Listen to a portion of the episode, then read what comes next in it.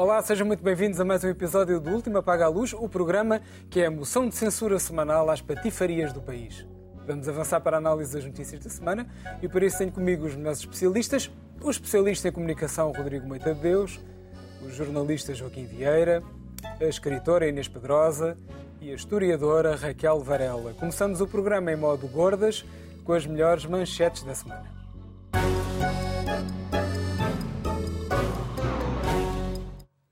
Começamos pela Raquel, que quer falar sobre a Chequia, esse novo país. Raquel. Boa noite e boa noite a todos lá em casa. Uh, Chequia ou República Checa, eu ainda uso. Checoslováquia? Checoslováquia já não. continua a dizer Checoslováquia. Já não. República Checa. São dois países. República Checa, uh, sim. Uh, é uma manifestação.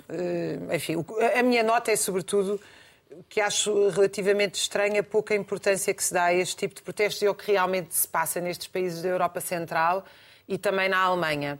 Houve uma manifestação, já não é a primeira, na verdade, nos últimos três anos tem havido manifestações enormes na República Checa e não só, em alguns daqueles países, mas na República Checa particularmente, contra a NATO. Eh, são manifestações que se assumem como manifestações anti-ocidentais e que juntam ser contra o financiamento à guerra da Ucrânia e contra a inflação, por outras medidas económicas, etc. Também há grandes manifestações na mesma República Checa a favor da intervenção da NATO, a favor da, do envio de armas para a Ucrânia, etc. Uh, e são manifestações, quer de um lado, quer do outro. O governo é de direita, esta manifestação exigia a queda do governo. Uh, mas são manifestações que têm gente de direita e de esquerda, quer de um lado, quer do outro. A mim o que me surpreende é que nós, uh, enfim, quando se trata de um beijo, estamos um mês a discutir, mas estas questões que são que envolvem uma polarização num país tão próximo são uh, passadas ao lado. E já agora juntar outra que é normal que ainda não se saiba nas notícias, mas enfim, dou aqui, não em primeira, em primeira mão, mas mão, quase, exclusivo. que é, um, parece que já a assinatura vai em cerca de 10 mil dirigentes sindicais alemães. Os dirigentes sindicais alemães, uh, neste programa, gostam, gostam muito de desprezar os dirigentes sindicais, eu devo dizer que eu uh, pensaria duas vezes antes de desprezar os dirigentes sindicais alemães, porque o IG Metal, por exemplo, 70%, a Alemanha tem 30% da força de trabalho na indústria, 70% da indústria, dos trabalhadores da indústria automóvel está sindicalizado no IG Metal, que quando ameaça fazer greve, quem vai negociar com eles é diretamente o chanceler. Portanto, é isto que significam os sindicatos alemães. E 10 mil sindicalistas alemães escreveram, e aí sim, porque é um movimento de esquerda progressista que me deixa muito animada, uma moção contra a posição oficial do sindicato, eh, que é o Verde, é o Sindicato da Função Pública, de apoio à guerra da Ucrânia, não apoiam nem a NATO nem a guerra da Ucrânia e recusam uh, o armamento alemão e a continuação da guerra. E isso pode ser um volte-face de uma política, enfim, verdadeiramente de esquerda que não esteja nem atrelada à NATO nem à Rússia. Gente muito atenta à questão do proletariado e do trabalho. Vamos a Inês com essa de Queiroz. Inês. É verdade, boa noite antes de mais. Bem, eu só queria dizer, uh, Raquel, este programa poderá ser muito contra os tu sindicatos. Tu não, tu não, tu normalmente eu não, às vezes és, às vezes és. Desculpa, eu sou sindicalizada desde 1984 e não sou desde 83 porque no estágio não me deixaram, não me deixaram sequer dizer que estava Seriam a estagiar. 40 anos de sindicalismo. Todos nós E fui que- delegada sindical. Mas todos nós Fui ao mesmo tempo, a 10, consegui ser, a certa altura, diretora de uma, de uma revista e delegada sindical da mesma, porque era a única sindicalizada. Mas todos percebemos que era uma crítica ao Joaquim. Ah, ah, exato, não era nada contigo, bem me pareceu, pronto. Ah, Essa de Queiroz. Essa de Queiroz. Ah, trouxe a notícia do, do Dia Notícias de que a transladação. Há uma, houve uma proposta de transladação dessa de Queiroz para o Panteão Nacional. E há uma parte dos, her- dos herdeiros, dos- já não são herdeiros, dos, dos, eh, descendentes dessa de Queiroz que se opôs a isso. O que é engraçado é que na mesma fundação, essa de Queiroz, há gente a favor, gente contra. E eh, houve uma providência cautelar que neste momento funcionou e não se sabe, eh, mas ainda está suspensa a questão da transladação ou não. Eu acho não só que isto daria um conto muito bom do Essa de Queiroz, toda esta questão, como o Essa de Queiroz acharia certamente chique a valer ir parar ao panteão. E gostava um dia de perceber qual, qual é o critério para ser panteonizável. Por outro lado, percebo que em Tormes, onde ele está, não queiram perder, eh, porque sempre pode haver, e com certeza que haverá, quem lá, quem lá vá para ver Tormes e para ver o túmulo de, dessa de Queiroz. E, portanto, vinha aqui propor que se faça uma, uma descentralização do panteão e que se passa a ter panteões por todo o país de forma a, resolver estas questões. Ou então tira um, um osso, uma parte Ou dividir o corpo, mas eu estava a pensar que a Inês ia sugerir Começa dividir o corpo. escrever uma relíquia. Exato. Uma relíquia. Uma relíquia aqui, outra ali. Exato, relíquia olha, para cada melhor. conselho fica Também a pode ser. do Uma relíquia luz. para cada- 308 conselhos, não sei se temos tantos ossos no corpo, se durarão eh, os dessa de Queiroz, Não fizeste a cadeira de anatomia. Ricardo. Não fiz, não fiz. Era, era mais de, de fisicoquímica é e geometria descritiva, eu é mais bolos. Como diria eh, Perfeito Calhau, radiotelegrafista do Sketch Derma. Joaquim, míssil na Ucrânia. Bom, eu trouxe há duas semanas na minha gorda a notícia da queda de um míssil eh, no mercado em, numa cidade ucraniana, em Konstantinivka, eh, que matou 17 civis. eh, e, e na altura atribui esse míssil, como aliás muitos outros massacres têm ocorrido na Ucrânia, eh, à Rússia. Eh, entretanto, eu critiquei na altura a chamada, aquilo que eu chamo a patrulha ou a brigada putinista, para andar sempre a dizer que essas coisas de civis são eh, atentados feitos pela própria Ucrânia e não pela Rússia. Portanto, este seria mais um caso. Acontece que esta semana o, dia- o- o New York Times publicou uma investigação de seis jornalistas e eu trouxe a notícia, o título é As provas indiciam que foi um míssil ucraniano a causar a tragédia do mercado. E, portanto, eu, como jornalista, e para mim a verdade dos factos está acima de qualquer outro valor no que respeita à informação, acho importante eh, dar aqui a comunicação disto. A Ucrânia contesta esta versão, continua a dizer que o míssil é russo, mas pode ser, neste caso concreto e específico, podia ser um míssil ucraniano que se teria desviado do- da rota, do alvo. Eh, De qualquer maneira, dito isto, eu quero dizer também que a Rússia tem sempre uma cota de responsabilidade nisto. Porque se a Rússia não tivesse invadido a Ucrânia, nada disto acontecia. E, aliás, este míssil, diz também o New York Times, era um míssil disparado, se, se fosse um míssil ucraniano, realmente caiu, caiu, era um míssil disparado contra mísseis russos que na altura estavam a atacar a Ucrânia. De qualquer maneira, a verdade tem que ser respeitada e, portanto, se é ucraniano, é ucraniano. É uma questão que provavelmente ainda poderemos vir a verificar no futuro, mas não deixo de qualquer maneira de querer já fazer esse reparo. Muito bem, aqui fica a autocrítica maoísta de Joaquim. Vieira. Vamos ao Rodrigo com um caso em Lisboa, os armazéns Abel Pereira da Fonseca, ou os antigos armazéns. É verdade, os armazéns Abel Pereira da Fonseca ficam ali em Marvila foram eh, adquiridos e foi notícia ehm, que vão ser agora transformados em espaços culturais e de restauração e comércio. O que tem imensa graça, porque se nós formos ler a notícia percebemos que aquela não é notícia. Eh, Aquilo foi comprado, é para ser transformado em habitação e os proprietários, como sabem que vão ter um tormento de 3, 4, 5 anos, deram só luz fazer um plano de negócios para esses 3, 4, 5 anos. Aquilo que é notícia, ou que deveria ser notícia, é como é que é possível, desde o momento da aquisição até à aprovação de um projeto, levarem 3, 4 ou 5 anos. E isto, ironia das ironias, vai de certeza acabar com uma manifestação à porta do edifício Abel Pereira da Fonseca daqui a 5 anos, a dizer não acabem com a cultura no edifício Abel Pereira da Fonseca. Estamos mesmo a ver o, o filme. Muito bem, fica aqui nota sobre, enfim, o mercado imobiliário em Lisboa. Agora vamos à massa crítica da semana.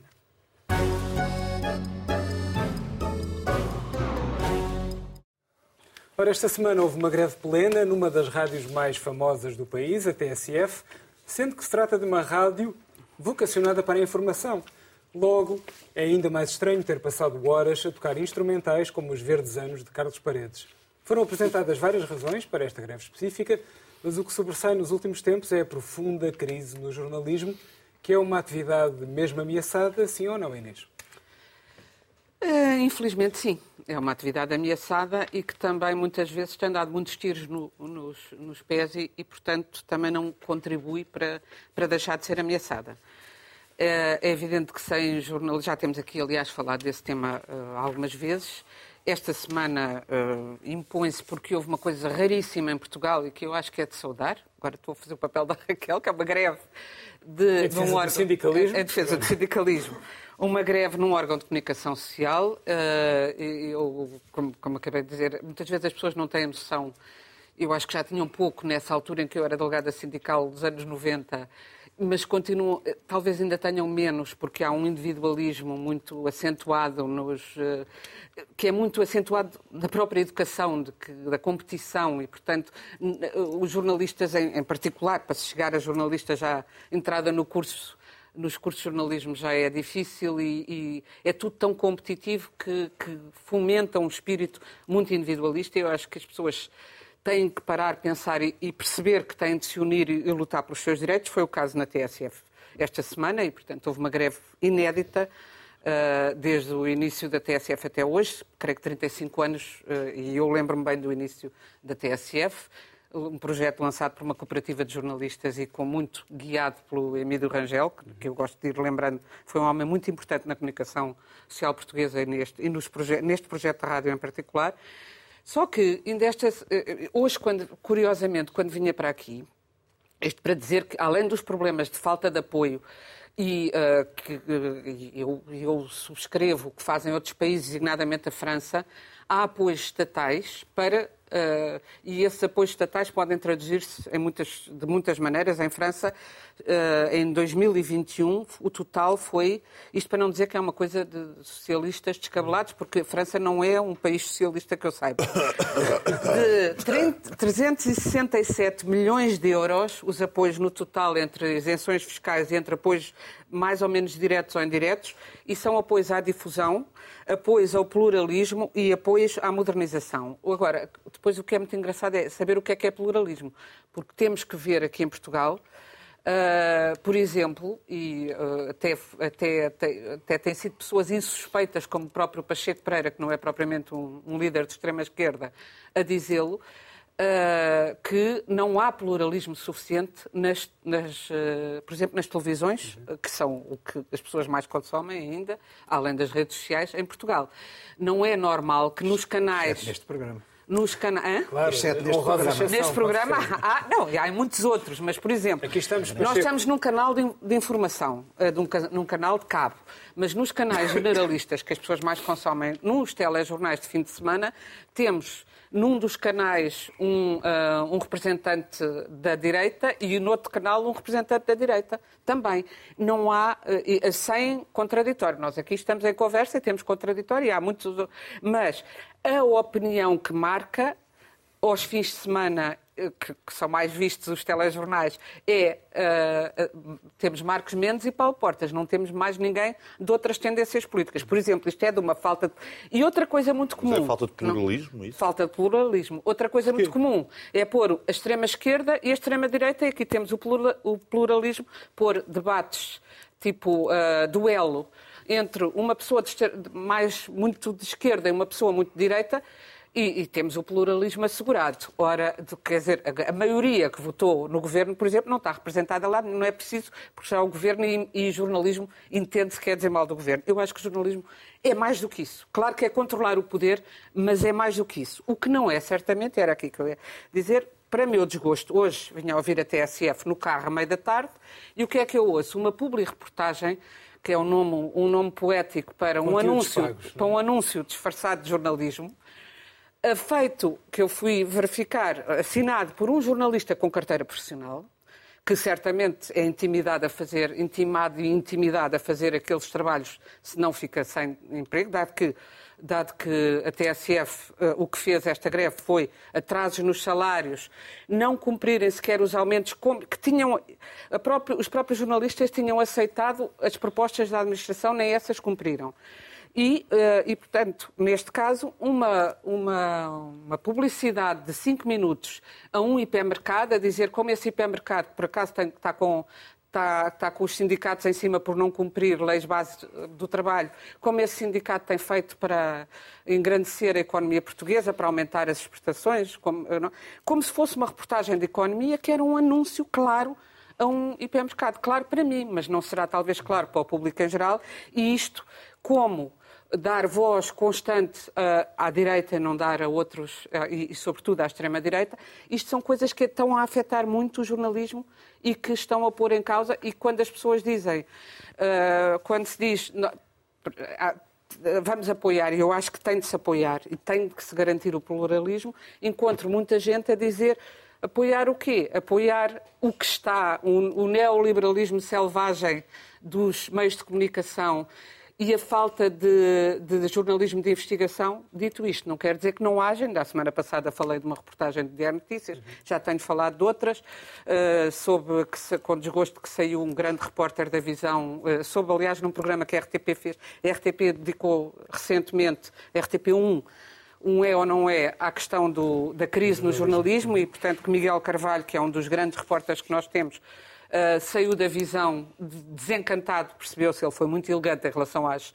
às, às causas da sua saída, mas porque não sente que tenha condições, no fundo, para fazer grande reportagem, e isto não pode continuar. Joaquim. Pois não pode continuar. O problema é como é que se dá a volta à situação. Pois. Quer dizer, o século XXI, o jornalismo está em crise. Nós já falámos disso aqui, aliás, não é? este, este, este debate, esta discussão não é nova. Eh, Com o advento digital, o jornalismo levou um arraso tremendo, porque hoje em dia as pessoas, os cidadãos, que antigamente dedicavam os seus passos livres a consumir informação produzida por jornalistas, nos órgãos de informação convencionais, hoje em dia estão no telemóvel, ou no computador, ou no iPad, ou seja onde for, no tablet, para não falar de marcas, uh, e uh, o seu tempo livre disponível para consumir informação não é consumido necessariamente no jornalismo, é consumido noutro tipo de, de, de coisas que não têm nada a ver com o jornalismo, às vezes até é anti-jornalismo, são fake news e tudo isso. Mas nos tablets pode, pode haver jornais, também Podem. jornais, os jornais no, têm no as telemóvel também. E- digitais. E, aliás, os, eh, as notícias até circulam depois nas redes sociais também. O problema é que as pessoas estão a ver outras coisas, estão a ver os, os- os gatinhos e os bebés e os cães e é isso tudo que nós sabemos. E E, portanto, acidentes. como o dia só tem 24 horas, as pessoas deixaram de dedicar aquele tempo todo à informação para dedicarem a outro tipo de coisas. Eh, e além, além do mais, eh, o, o- o cidadão era o consumidor passivo da informação, estava sentado a recolher aquilo que os jornalistas produziam e lhe enviavam, e hoje em dia o cidadão também participa no circuito da informação, portanto, acha também tem o seu direito a intervir e a publicar as suas coisas, seja as fotografias da refeição, no restaurante, das férias, seja o que for, até eventualmente coisas mais sérias. Não é? Ah, e, portanto, isto dispersou-se de tal maneira que o, o- lugar do jornalismo tornou-se cada vez mais irrelevante. Eh, É verdade que nós para sabermos da informação, e a informação continua a ser importante, nós precisamos sempre dos jornalistas. Não há informação sem, sem jornalismo e sem jornalistas. Esse aspecto acho que é muito importante, eh, porque não são esses cidadãos que participam no circuito da, da comunicação, digamos assim, que são eles próprios jornalistas, porque não, eh, aquilo que eles põem nas redes eh, não passa nece- necessariamente os, os crivos necessários para que possa ser. E, a re- e não, está- não obedece às regras que o jornalismo tem que ter imperiosamente. Mas, de qualquer modo, o que acontece é que o jornalismo, eh, os órgãos de informação clássicos, tradicionais, deixaram de ser um modelo de negócio atrativo e, portanto, a publicidade foge dos jornais, porque hoje em dia quem é que lê jornais que são as notícias do dia anterior, eh, impressas, se a pessoa tem na- no telemóvel a notícia minuto a minuto? Ninguém quer saber, não é?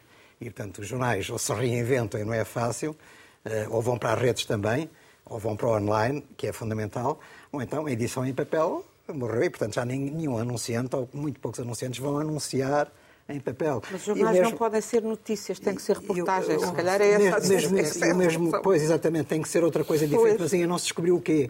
Alguns jornais estão, já falei aqui do New York Times, o New York Times é um jornal que tentou eh, e está a conseguir ultrapassar a crise, mas não é fácil. Outro é o Guardian, eh, na Grã-Bretanha, mas eh, o Le Monde também. Mas eh, isto passa por um processo de transformação muito profundo e as, eh, as empresas mais pequenas de comunicação não têm conseguido fazê-lo. Isso, o que, o, que, o que se diz sobre a, eh, sobre a imprensa escrita, posso dizer sobre a rádio, sobre as televisões clássicas, tradicionais, não estou a falar daquelas televisões que transmitem informação hora a hora, os canais noticiosos, isso é uma coisa um bocado diferente, mas a história das publi-reportagens, eh, que eu de facto acho chocante, porque põem jornalistas a fazer isso, e aliás a TSF é muito useira e vozeia nessas coisas. Provavelmente é uma diretiva da administração que não paga salários, mas ao mesmo tempo obriga os jornalistas a fazerem isso. É um recurso económico para tentar arranjar mais uns cobres para eventualmente pagar os salários. Mas é Mas o verdade que jornalista isto devia contraria, estar sindicalizado e recusar-se. Contraria as regras deontológicas, aliás, Mínimas. Aliás, o jornalismo, hoje, no, no tempo em que eu comecei a ser jornalista, jornalista, o jornalismo era um objetivo de profissão. Quer dizer, nós queríamos ser jornalistas porque era uma coisa que nos enobrecia a nós próprios, era um serviço público, a recolhida de informação, a comunicação às pessoas, tudo aquilo que nós conseguimos encontrar e tudo isso. Hoje em dia, o jornalismo, para a grande maioria dos profissionais, é um ponto de passagem. Uh, tiram uh, o diploma, a licenciatura nas, nas escolas de jornalismo ou de comunicação social, mas o que querem depois é irem para as agências de comunicação, para os, para as assessores de imprensa, dos partidos, do, do governo, etc. Porque é aí que se ganha dinheiro, no fundo, não é no jornalismo. E, portanto, perante isto, eh, a situação é muito complexa, porque, no fundo, o que é preciso é pensar no financiamento do jornalismo. Sem financiamento, não há jornalismo. E como a publicidade desapareceu, desertou, qual é a solução? Uh, aqui há tempos, há duas semanas, ok, foi noticiado que o Governo Regional dos Açores tinha a ideia de uh, pagar a jornalistas, concretamente às 400 euros por mês, que era uma ajuda ao seu salário. Esta ideia dos governos pagarem a jornalistas para fazerem o seu desempenharem a sua profissão é extremamente perigosa. Claro. Naturalmente, Mas não é inédita. Não é inédita. Não é inédita. Não é inédita da, da parte de um, de, um, de um, órgão de poder. Como é que o jornalista pode manter a sua independência Sim, sim. Uh, se, se, se, descobre uma coisa que põe em causa o governo, eventualmente uma notícia, uma reportagem, uma investigação, quando está a ser pago pelo claro. governo. E, portanto, do ponto de vista ético, é extremamente problemático e isso não resolve o problema. Eu acho que deve-se pensar em, em órgãos, digamos assim, superpartidários, que podem ser financiados, eventualmente até pelo erário. Não digo que não, porque o jornalismo pode ser um serviço público. Isto é, manter as pessoas informadas é um serviço público. Mas depois essa, essas instituições uma fundação, seja o que for, uh, tem que ser a política. Aqui a, a, RTP, de certa maneira, resolveu esse problema, que está, há um órgão intermédio. E, portanto, antigamente, quando um governo mudava, mudava imediatamente a administração, e quando mudava a administração, aqui na RTP, mudava a direção de informação e a direção de programas. Manteve-se assim até há muito pouco tempo, até que finalmente foram para uma forma em que há um Conselho Geral Independente, esse Conselho de facto. Aquela coisa do governo da eh, Troika, não, não foi? Como? Foi uma ideia do governo da Troika. Por acaso, até foi um governo da direita que criou este mecanismo eh, e, de facto, eh, estabeleceu uma situação muito mais saudável. É, eh, é claro que isso não pode ser a solução para tudo, mas, no fundo, pode apontar um caminho. É que haver organismos que tenham a sua independência, que tenham o seu financiamento e que possam depois, independentemente dos jornalistas serem A ou B, de ser o Correio da Manhã ou de ser o Público, ser isto ou aquilo, financiar da mesma maneira e, portanto, mas isso ainda está por descobrir, não tem sido fácil. Rodrigo. Eu tenho dúvidas que resulte, porque estamos a falar de um, de um de uma criatura ligada à máquina uh, há pelo menos 80 anos. Não é? O modelo de negócio é exatamente o mesmo há 80 anos. Funciona à volta de audiências. É? Nós continuamos a trabalhar. O, o, todo o sistema de mídia e de comunicação social uh, em Portugal, vou pôr de, de lado os outros casos, funciona à volta de audiências. E, e esse modelo falhou. Ou seja, não falhou, não há jornais, acabaram os jornais, os jornais morreram. Ah, as rádios, as rádios estão ameaçadas ou, ou se reinventam. Como se começaram a reinventar, então também vão acabar. Lamento imenso, 47% dos portugueses há, já mais de 5 anos, 47% de metade dos portugueses têm acesso às notícias através da internet. É? Onde, onde nós olhamos para produtos de grande qualidade ou de grande prestígio, enfiam PDFs uh, ah, online. Não, nem, sequer, nem sequer se estão ao trabalho de adaptar. Não, aquilo é põe o PDF, põe o PDF ou então põe um estagiário a fazer notícias para, para o online. Porque não há sequer a flexibilidade para perceber que aquilo é um meio diferente. Como é que justificas que noutros países os jornais. Eh, Porque começaram a investir à séria nos novos.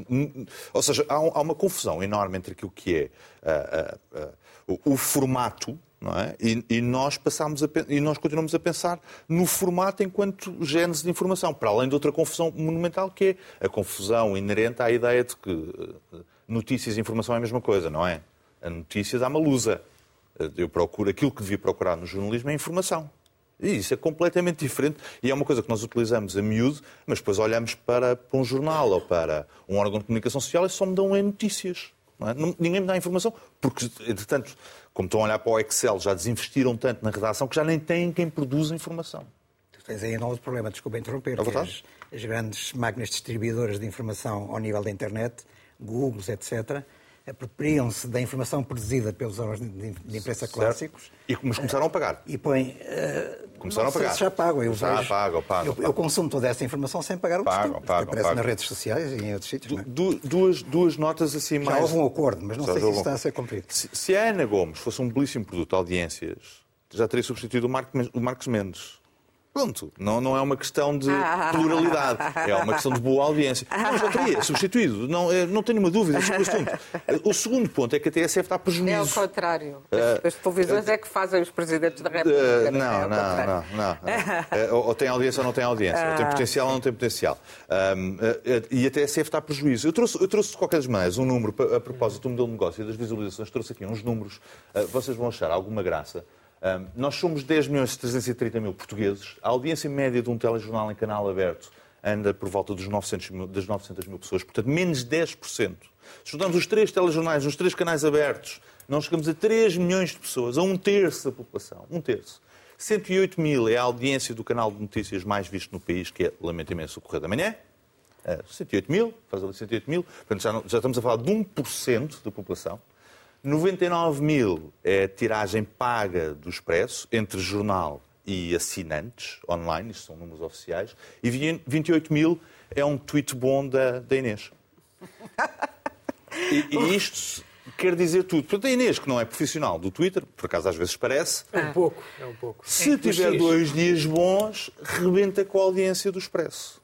E isto é. Olha que boa ideia. Mas rebenta, ou Boa seja, ideia que tu estás a dizer, que ideia feliz. Não, é uma boa ideia, uma ideia é, é porque o modelo de negócio mudou completamente. Não, mas todo. o que tu não estás ali a dizer é assim, esses 900 mil, quando, por exemplo, no Twitter, os que falam na televisão dizem qualquer coisa e depois são, eh, ao soar, replicados, são ecoados pelo Twitter e Mas pelas tu outras mereces os redes. 28 mil. Não, não, Não, não, não, mas isso eu estou modestamente a dizer que os, os que estão na televisão generalista têm muito mais eco Não, do não, que qualquer não, não, mas não, não é por causa disso. Há, há twitteiros, há twitteiros com, com audiências ainda maiores. Pois, muito Ah, mais. e Deixa-me só tentar, tentar aqui à sintetizar, sim, sintetizar, sintetizar isto. Nós podemos olhar para estes números e pensar que vamos culpar o povo porque o povo é ignorante.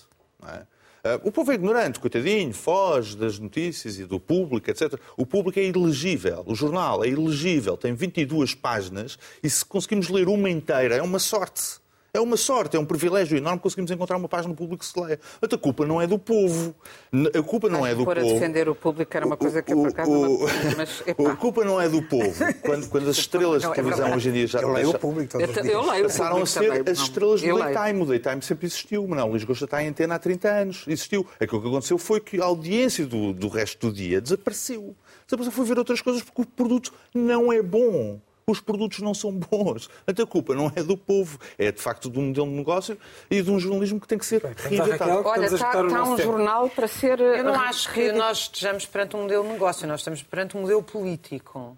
E aqui, eh, quer dizer, é evidentemente que o, o que é determinante nas escolhas do jornalismo que nós temos é a força política. É a força política de classes sociais que estão organizadas em torno de passar informação.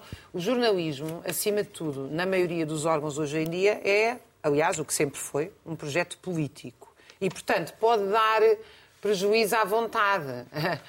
Algum, quer dizer, a SONAI não financia o público porque está interessada em encontrar a verdade e a investigação não é o detalhada, certo? Não é Certo? o melhor dos exemplos. Bom, basta, basta lembrar O algumas das Expresso, evidentemente, faz parte da construção de um dos principais partidos portugueses, que é o PSD. Portanto, nós não vamos agora eh, comportar-nos como crianças de 5 anos. E, e isso sempre foi irrelevante ou, ou- menos importante se dava lucro ou se não dava lucro. Isso não quer dizer que não tivesse espaço para pluralismo, isso podemos ter essa discussão de outra forma. Eu não tenho. Eu sou a favor. Eu, aliás, à China acreditava como é que os sindicatos portugueses não se juntam todos para ter um jornal com jornalistas. Não é um pasquim para publicar pré-avisos de greve em juris diz que que ninguém interessa. É ter jornalistas que façam investigação. Inclusive é investigação que os donos dos jornais não gostam, porque para mim é isso que é um jornal. Mas, portanto, quer dizer, para mim o problema não é o, não é o seu modelo político. É que não vamos dizer que isto tudo depende de audiências e do mercado, porque isso não é de todo verdade. Mas eu disse o Agora, contrário, Raquel. Eu queria só, deixa-me só dizer aqui uma nota importante sobre a greve da TSF, que eu não quero passar ao lado disto. A greve da TSF, eu não, não, não, não me lembro e não estudei todas as greves do jornalismo. Por acaso, recentemente estudei-as, irá sair, enfim. As do século XIX, do século XX, estive a ler muito sobre isso e são extraordinárias. Quer dizer, eu aconselho todos os jornalistas deste país e quem não é jornalista a lerem os estatutos da Fundação da Associação dos Trabalhadores da Imprensa na viragem do século XIX, no início do século XX. Aquilo é, uma, é um manifesto pela liberdade de imprensa, pela esfera pública. É um, é um intelectual. Quer dizer, nós estamos a falar de uma profissão intelectual. Nós não estamos a falar de alguém que está ali a fazer copy-paste e a traduzir al- alguma coisa que, que, que entregaram. Mas é um sistema onde muitas vezes não se distingue o tipógrafo, o impressor, do jornalista, do redator.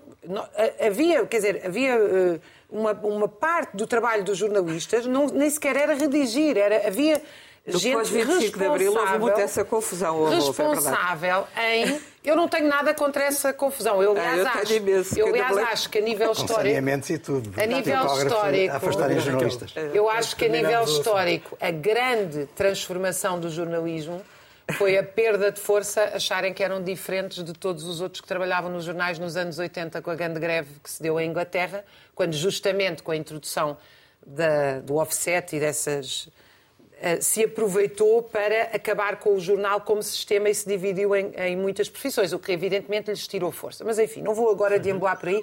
O que eu quero dizer é o seguinte: a greve da TSF junta todos os trabalhadores. Caractere, caractere de chumbo. Epá, desculpa lá, lamento, mas é, é, é agora vou dizer, é ignorância não se saber não se saber que a grande transformação do jornalismo na segunda metade de, de, do século XX se dá a partir dessa greve que envolve justamente o maior grupo empresarial Sabia, inglês olha, do Murdoch. Murdoch, olha, saiu Exatamente. Agora, saiu agora do grupo. Pronto. Concluir, não podia Vendermos uma penada à Assembleia. Pronto. Então, eh, eu acho que esta greve é importantíssima porque volta a juntar todos os trabalhadores, não é só os jornalistas que entraram em greve, é todos os que trabalham na TSF. Uhum. E ela começa com reivindicações económico-corporativas, que eu sou defensora, não tenho problema nenhum com reivindicações corporativas e económicas, as pessoas têm direito aos seus salários, mas ela evolui para algo que eu acho muito mais importante.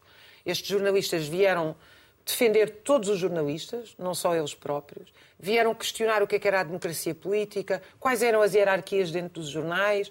Ou seja, eu acho que esta greve demonstra como é que uma greve que começa com reivindicações económicas coloca em cima da mesa questões que nos dizem respeito a todos.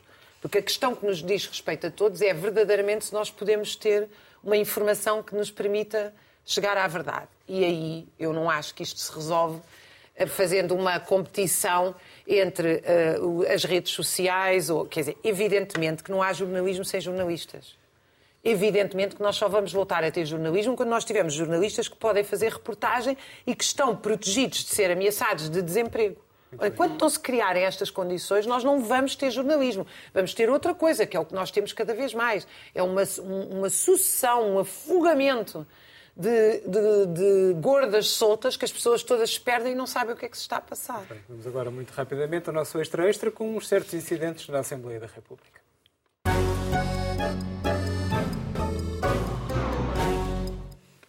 Quem esteve atento às televisões desta semana viu António Costa muito sorridente no Parlamento. Antes de o Governo apresentar as medidas contra a subida das taxas, Costa enfrentou a moção de censura do Chega e entreteve-se a ver a disputa à direita do alto da sua maioria absoluta. No final, moção chumbada, liberais alinhados com a extrema-direita e mais um passeio no parque para o Primeiro-Ministro, Joaquim. Pois, o, líder parlamentar do Bloco de Esquerda até disse ao Primeiro-Ministro nesse debate que a ele só, só faltava ter trazido o balde das pipocas para poder assistir. Porque realmente, apesar de ser uma moção de censura uh, oficialmente, formalmente dirigida ao governo, uh, aquilo pareceu mais uma moção de censura ao PSD. Isto é, tentar uh, provocar o PSD, porque isso é a tática guerrilheira do, do André Ventura. o Chega, é preciso que se diga, é um partido unipessoal. E, portanto, se André Ventura desaparecer desaparece o Chega. Mas, de facto, o André Ventura... Sim, não sei. Eh, é verdade. Esperemos que sim, Bom, mas não, não sei se é Não estou a apelar a um assim. atentado contra o André Ventura, mas, de facto, essa é, acho que é a realidade e irias ver se isso acontecesse. Estás mais otimista do que eu Simplesmente, até. simplesmente o André Ventura, de facto, é um tipo extremamente eficaz na, na, forma como ele faz política e, portanto, eh, dá a volta àquilo tudo e, e causou, eh, não causou problemas a António Costa, que realmente pode, o seu governo pode não fazer muito, mas ele é um bom tribuno e, portanto, não quer que seja um bom orador, que são coisas diferentes. Mas é um bom tribuno e, portanto, está muito preparado para o debate parlamentar e sai-se sempre muito bem destas situações. Uh, e quem, de facto, quem saiu um pouco mais, uh, digamos, uh, ferido daquilo tudo foi o PSD, até porque o PSD tinha uma, tinha uma posição difícil que era saber o que fazer perante a moção de censura. Se era abster-se, se era votar a favor, se era votar contra, certamente não iria votar acabou por se abster e, portanto, isso foi mais um elemento de confrontação com o Ventura, a desafiar o PSD, dizendo que, no fundo, eles estavam a proteger o António Costa. Mas eu devo dizer que, na verdade, para António Costa nunca haverá posição, eh, oposição efetiva nesta situação. Eh, não quer dizer que o António Costa tenha lançado e protegido o Chega, não é nada disso. O Chega a criação do Chega tem que ver com outros fatores totalmente diferentes, que nada a ver com, com o PS e com a esquerda. Mas a verdade é que hoje em dia o Chega funciona como um seguro de vida de António Costa. Claro. Enquanto existir o Chega, enquanto claro. existir a posição que o Chega tem, e o, uh, o, potencial de crescimento, desde, desde que André Ventura foi eleito como deputado único, eu já estou farto de dizer isso aqui, logo na altura a seguir às eleições disse que o Chega tinha um potencial de crescimento muito grande. E de facto ele neste momento é, uh, tem um grupo parlamentar de 12, 12 deputados, acho eu, é, que é extraordinário, crescer de um para 12 deputados. Que partido é que conseguiu isso até hoje? Uh, não sei se ele vai crescer muito mais, mas a verdade é que essa já é uma posição capaz de fazer muitos estragos. E depois o PSD tem sempre aquele dilema. Uh, aliar-se ao Chega, não se aliar, aliar-se antes das eleições, pós-eleições, como fazer, a forma dos Açores, que não funcionou muito bem. Uh, e, portanto, tudo isso também acaba por, no fundo, trazer uh, problemas mais concretos à liderança social-democrata do que a qualquer uh, outro político da, da direita. A iniciativa liberal também não saiu muito bem daqui, até porque votou a favor e, portanto, posto mais perto do Chega do que do PSD e, portanto, mais um problema na, na área da direita. Aliás, já com a, o voto contra na, naquela eh, aquela Graça saudação não é? Aos 40 anos de carreira de serviço público da Graça Freitas, o voto contra da, eh, acho que da Iniciativa Liberal também saiu muito mal pediu ao menos ter-se abstido, como se fez o Chega. O Chega absteve-se, mas a Iniciativa Liberal entendeu que era contra, só porque a Graça Freitas eh, foi a favor do mandato, da, digamos assim, da, da, da, imposição das máscaras no tempo da pandemia, só por causa disso, porque era contra o liberalismo da, da Iniciativa Liberal.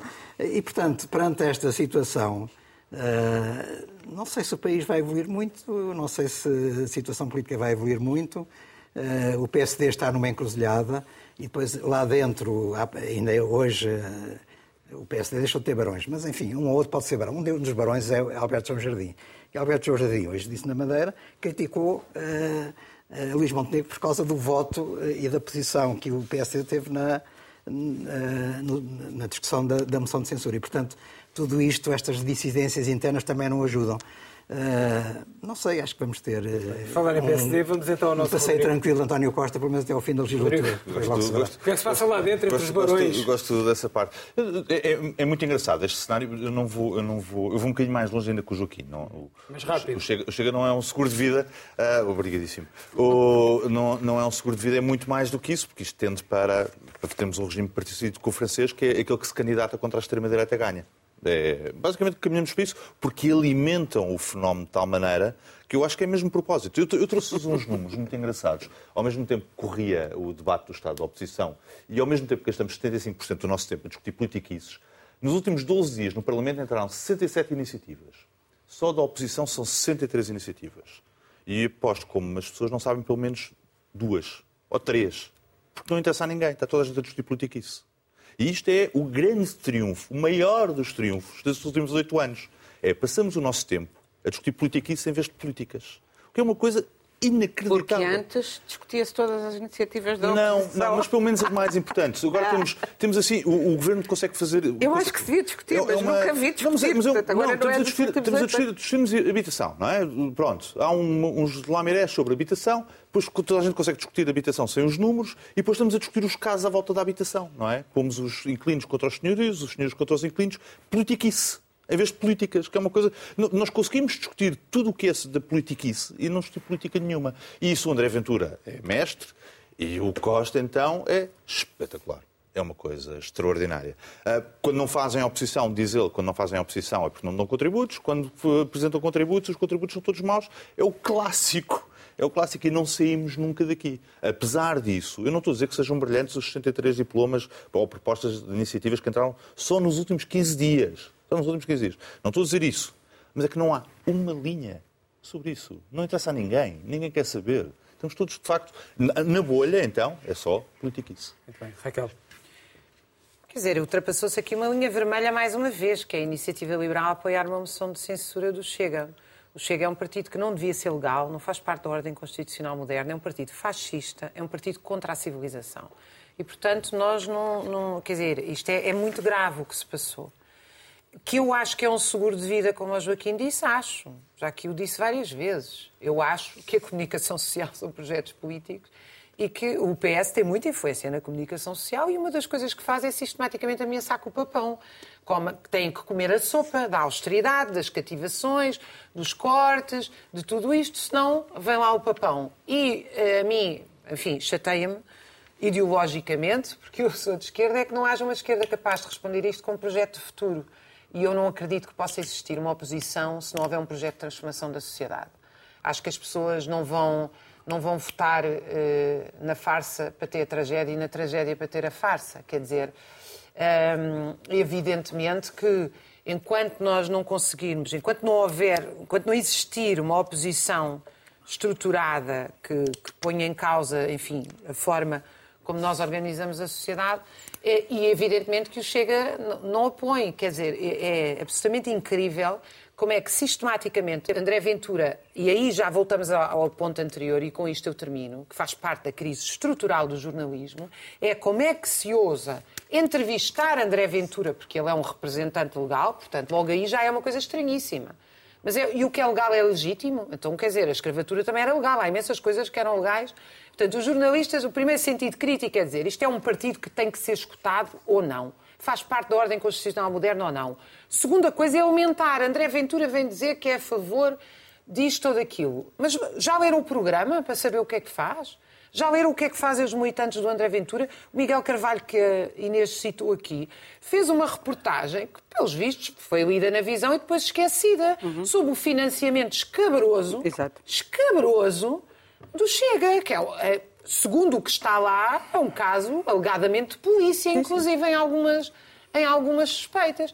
E, portanto, isso é que é. Isso, a discussão que merecia de ser tida é essa. Não é um palco de uma. Enfim, de uma coisa um bocado. Uh, estranha, que, que de facto é a pequena política. O que nós assistimos é à pequena política. Muito bem. Inês. Pois, eu concordo com o que disse o, o, o, Bloco de Esquerda, de que Costa estava, só lhe faltava as pipocas, e tem todas as razões para isso. Estava francamente sorridente com as imagens que foram aparecendo. Mas, não pare... mas o que eu não, não partilho é dessa visão de que uh, muito snowflake da direita democrática de que a culpa de existir... Tens que explicar o que é Snowflake. Uh, ou muito flock de neve. Eu usei o Snowflake porque a, a, a, direita acusa a esquerda dita woke de ser, er, ser vitimista e o movimento Me Too também são vitimistas. Quem faz tanto sucesso culpa... no Twitter, sabe? Estas expressões, não é? Isto é a coisa da bolha. É coisa Sim, da mas, bolha. mas floco de neve, exato, eu tinha até aqui escrito floco de neve. É é uma esquerda Fofinhos. muito fofinha. É uma direita, a direita fofinha, agora deu em dizer que ah, porque existe o Chega porque o PS, o PS criou, criou a extrema-direita. Eu não, Agora distraí-me. Eu não, nunca digo o nome sequer, concordo absolutamente com a. Já não podes mandar cortar. Ah, pois, eu não posso mandar cortar. Uh, e nunca escrevo também no Twitter o nome da, do partido de extrema-direita para não dar likes, nem, nem, nem engajamentos, nem não sei o quê, a, a, essas, a, esse, a essa ilegalidade. Que eu... Agora, quem devia proteger a direita democrática era a direita democrática. Eu tenho imensa pena, já aqui o disse, e, já, e, repito, que o CDS tenha desaparecido, não, não tenho a menor ironia ao dizer isto, porque acho que é fundamental que haja um espectro que evite que faça precisamente o travão entre aquilo que é o fascismo, que é o retomar do nazismo, que é, e nós sabemos que é isso, pode estar mais disfarçado ou menos disfarçado, mas é isso que ele está. E, infelizmente, a iniciativa liberal tem-se comportado como uma, uma extrema-direita, como o mesmo partido, só que em versão urbana.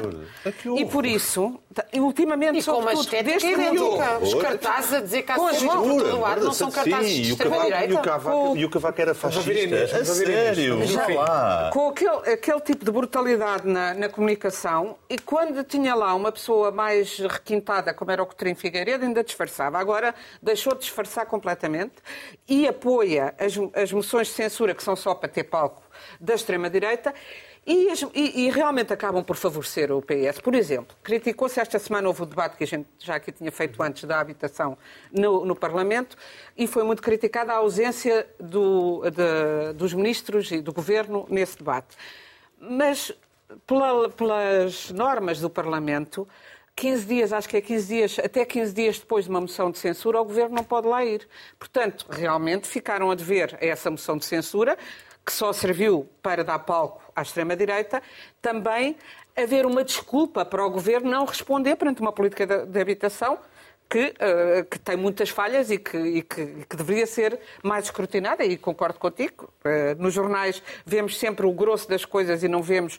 Há inúmeras coisas. Os, não, pior, vemos os comentários da Iniciativa sim, Liberal, o Chega e as linhas vermelhas. E, e, eu acho que a esquerda também não tem feito a oposição mais, uh, mais credível, no sentido em que diz sempre: ah, temos muito dinheiro porque a economia cresceu, mas não é bem assim do ponto de vista financeiro e ainda não, ainda não lhes foi perdoado ter acabado com o bloco mais à esquerda. E, portanto, mas neste momento eu acho que o grande problema é não a, direita não se saber reconfigurar. Fala-se do regresso de Passos Coelho, eu acho que não vai resultar. Acho que tem de se arranjar novas figuras e, sobretudo, Mas passarás políticas. a votar num líder do PSD políticas. se nós não, apresentarmos não, outro? Não, não, estou a perguntar é só. A única coisa que eu ouvi, a única coisa que eu ouvi o PSD dizer foi que devia taxar-se uh, uh, os, uh, os combustíveis todas as semanas, que eu acho que deve ser altamente complicado para o sistema já muito burocrático que nós temos, fazer taxação semana a semana consoante o preço, mas foi o único projeto que eu ouvi ao PSD nos últimos, nos últimos dias e semanas. Reforma fiscal, Portanto, reforma fiscal ah, para exato, aliás, a reforma fiscal é por os empresários. É, por, a, exato. É, é, garantir que os patrões ah, continuam a ser patrões sem pagar salários. Eu naquela do é não apresentaram propostas nenhumas, afinal apresentaram, mas são más. É, afinal, como eu intuí, Rodrigo pergunta, votarias em nós? Portanto, é mesmo representante do PSD. Não, não, não, não, da direita democrática, no geral. Nada feito agora, saímos com o vídeo beta jornalista.